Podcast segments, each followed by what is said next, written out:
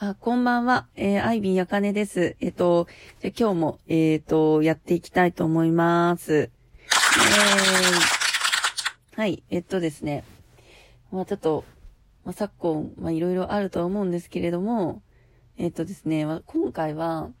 私が結構 SNS で特に、あの、インスタのストーリーズとか、ペイングとかっていう、あの、匿名で質問できるサービスを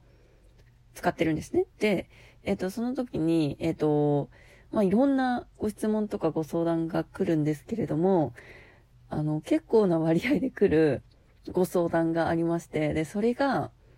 既婚者を好きになってしまったっていう、あの、ご相談があるんですね。で、既婚者を好きになってしまいました。どうしたらいいでしょうっていう類のですね、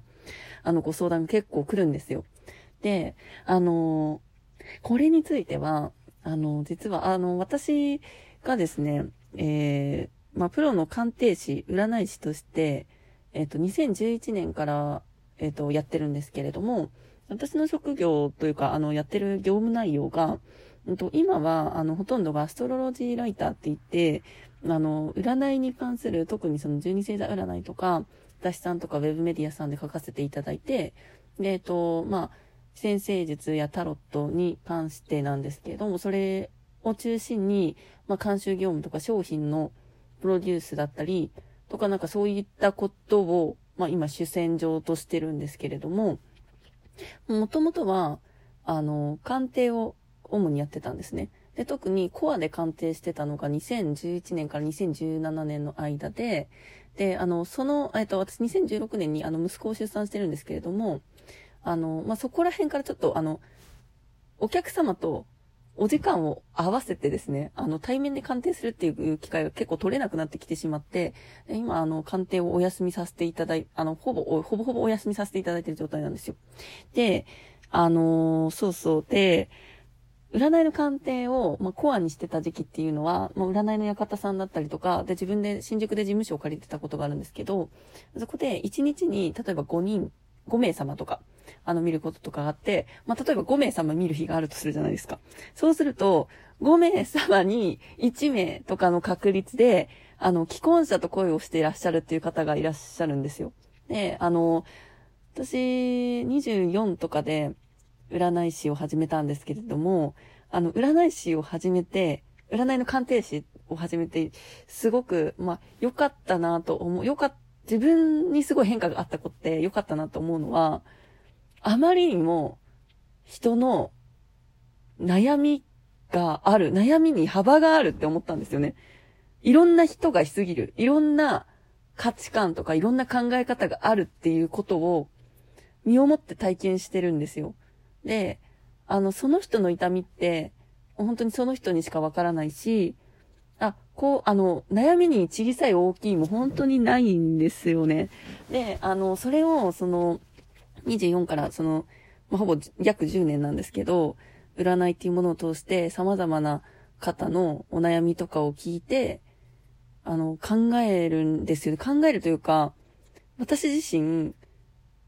なんて言うんですかね。お客様から学ばせてもら、いただいたことすごいあるんですよね。なんかこう、苦手なものというか、まあ、まあ、多分、まだあるかもしれないんですけれども、いろんな考え方あるんだなとか、いろんなお悩みがあるんだなっていうことを知れたことが、まあすごく一番大きいのかなと思っていて、で、その中でも、あのまあ、既婚者との恋とか、不倫の恋とか、のっぴきならぬちょっとタブーの恋みたいなもののエピソードもすごい聞くんですね。で、入ってくるんですよ。で、あの、そんな感じなので、なんて言えばいいんですかね。なんか、別にその既婚者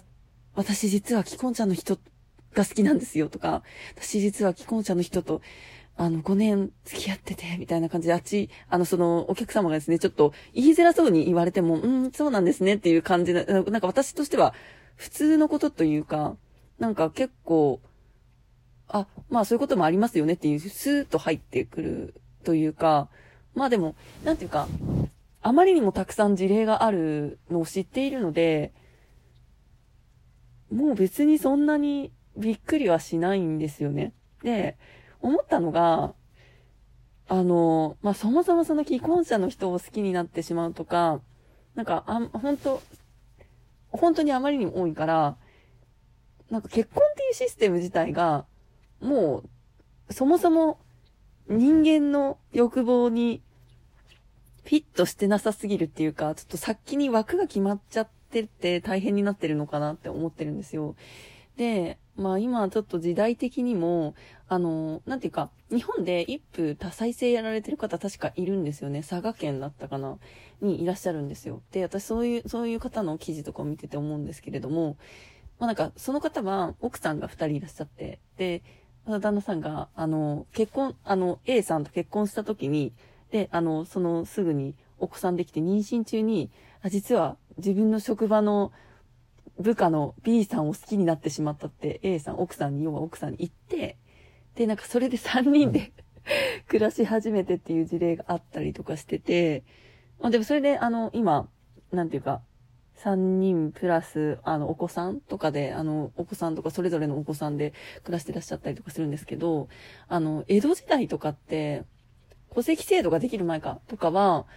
あ、戸籍制度ができるかできないかの時なのかなまあ、普通に、みんな、8回とか結婚してたらしいんですよ。っていう文献を見た気がする。で、なんか、あまりにも結婚離婚繰り返すから、なんか、まあ、大体、大体8回くらいまでだよ、みたいな、あの、話になってたらしくって。いや、でも、人の欲望って、まあ、いろいろあるし、好きって思っちゃう気持ちはまあしょうがないかなと思うんですよね。で、でただ、既婚者の人を好きになってしまった時に気をつけなくてはいけないというか、心構えとして、あの、気をつけておかなければいけないことはあるんですよ。あの、普通の恋愛で、例えば、彼氏、あの、好きな人に彼女がいました。どうしたらいいですかって言われたりとかしたら、私は大体返すのが、彼女だ、彼女とか相手に恋人がいるくらいだったら問題ないので、で、まずはその、相手が今の恋愛、今の自分の恋愛に満足しているのかどうかっていう状態がまだわからないから、もしかしたらその、恋人に不安がある、あって、別れたいと思ってるタイミングだったら、なんかその恋人がいるくらいで諦めちゃうのはすごくもったいないと思うんですよ。で、まずはその、どういう状態かっていうのを、そこはもうコミュニケーション能力を駆使して、あの、探りを入れていくっていう調査をすることはすごい大事だと思うんですね。で、ただ、あの、法律の怖さっていうのも結構いろんな事例を知ってるので、あの、既婚者にアタックするとき、アタックするというか、既婚者を好きになってしまったときに、一番大事なのは、あの、自分が抱えるかもしれないリスクについてちゃんと知っておくことなんですよ。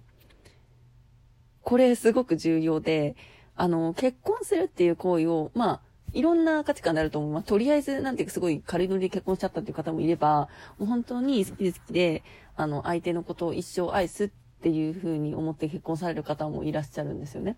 で、まあでもその、結婚するっていう、あまあ、例えば婚姻届を出して入籍するっていうパターンの場合は、なんかその、法律でもう守られてるんですよ。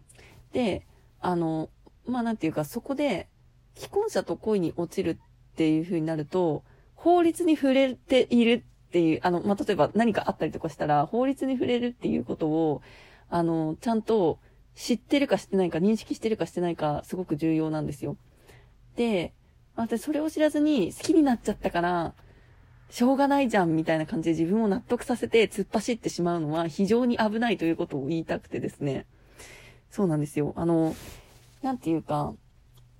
そもそも、で、そういう、あの、例えば好きになってしまった人が、男性が、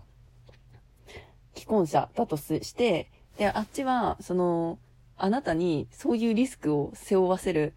可能性があるって知ってるのにもかかわらず関係を結んだとしたら、それは、その既婚者の、まあ、例えば男性の、